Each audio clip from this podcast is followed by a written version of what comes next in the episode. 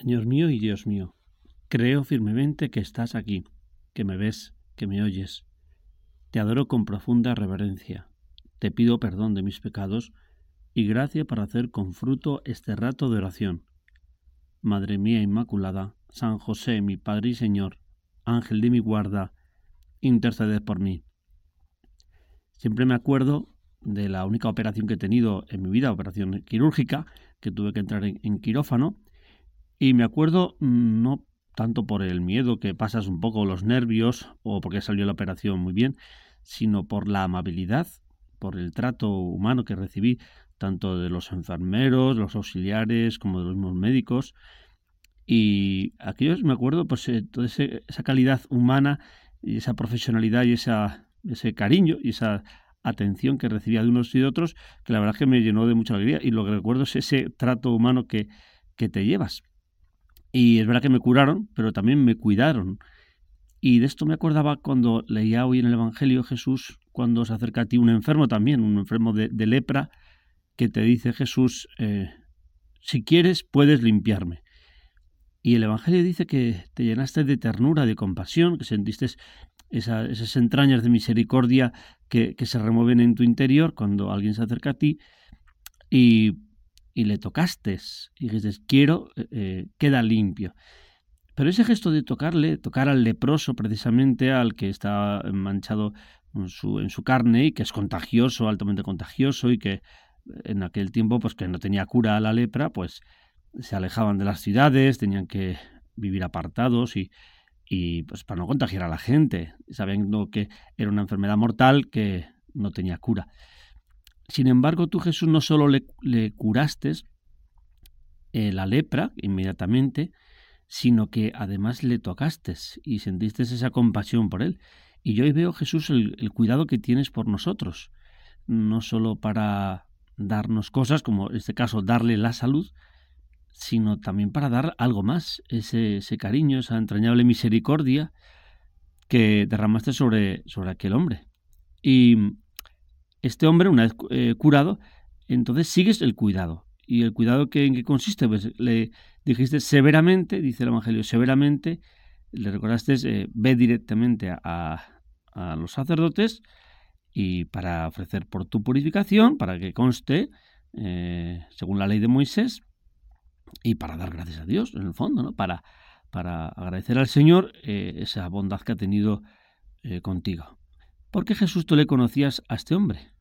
Conocías su interior, no solo la lepra de su exterior, sino también su, su interior. Y sabías pues que, pues que tenía también una herida interior.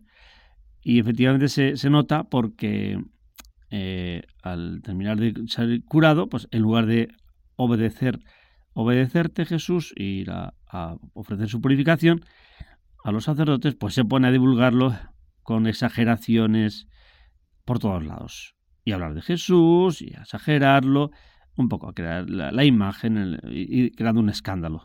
Y desde ese momento, pues ya eh, no podías entrar en las ciudades porque habías tocado un leproso y tenías que quedarte fuera, predicando fuera de las ciudades. Digamos que flaco favor te hizo este hombre, Jesús, porque en lugar de hacerte caso, pues se ve que su corazón pues, no estaba bien del todo.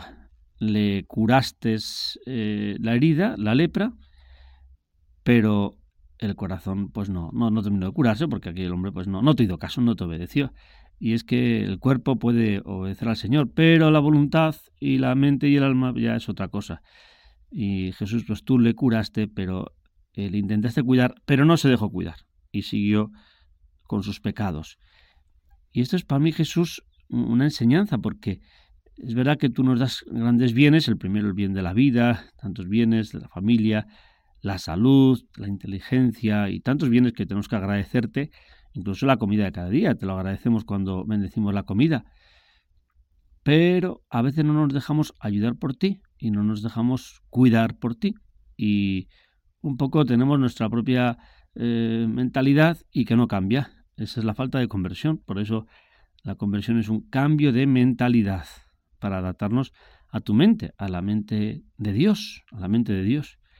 Y aquí me acuerdo de, ese, cuentecito que, que siempre le cuento a los niños y a mí me viene muy bien, de dos amigos que iban por un bosque llegando a un río, un río muy profundo, pues uno se, tropieza y cae al agua, pero no sabía nadar.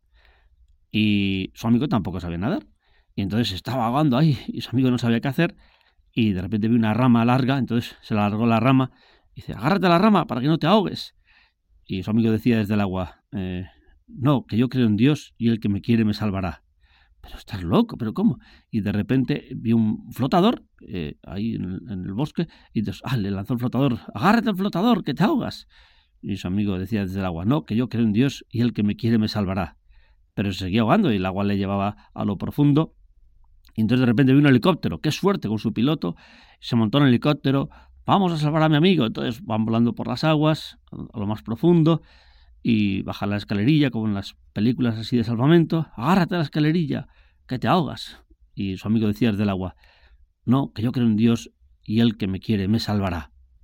Y de repente se hundió y se murió. Vaya por Dios. Llegó todo enfadado a la presencia de Dios. Vaya por Dios yo pensaba que me ibas a salvar y mira, me has dejado morir. Y Dios le dijo, Hijo mío, te he puesto primero una rama para que la cogieras y nada. Después un, flotador y nada. Por último, hasta un helicóptero para ti solo, hijo. Es que no, es que no hay manera contigo. No te dejas ayudar.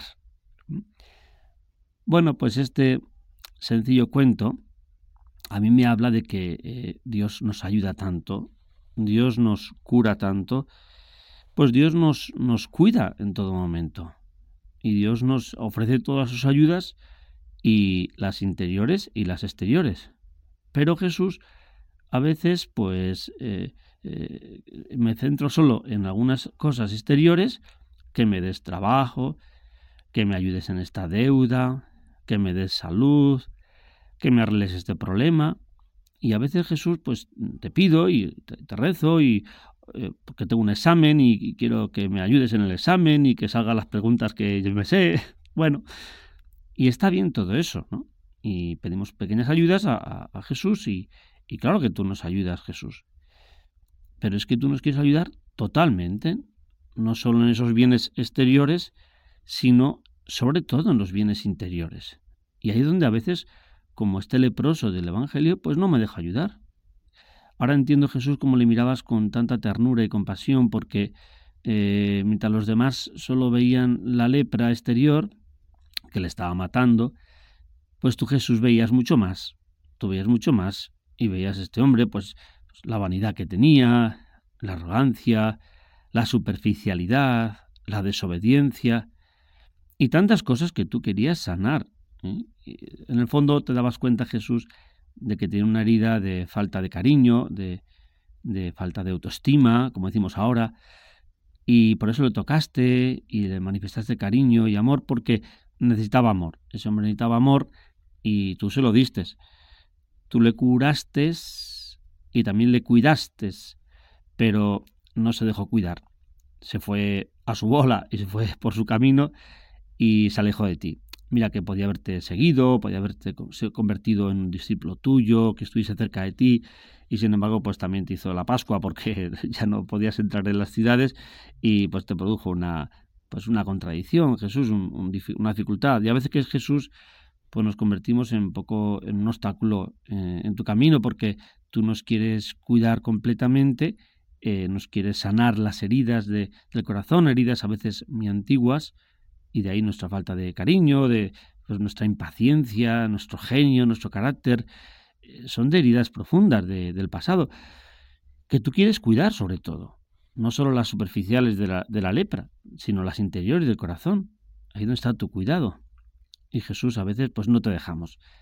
Dame Jesús un corazón nuevo, un corazón que se convierta, que se deje ayudar por ti y que sepa abrir los brazos y acoger todas tus ayudas que nos das especialmente en los sacramentos, en las personas buenas, en medio de la vida y las dificultades también, que se convierten en medios de tu ayuda. Tú, Jesús, siempre nos curas y nos cuidas. Te doy gracias, Dios mío, por los buenos propósitos, afectos e inspiraciones que me has comunicado en esta meditación. Te pido ayuda para ponerlos por obra. Madre mía Inmaculada, San José mi Padre y Señor, Ángel de mi guarda, interceded por mí.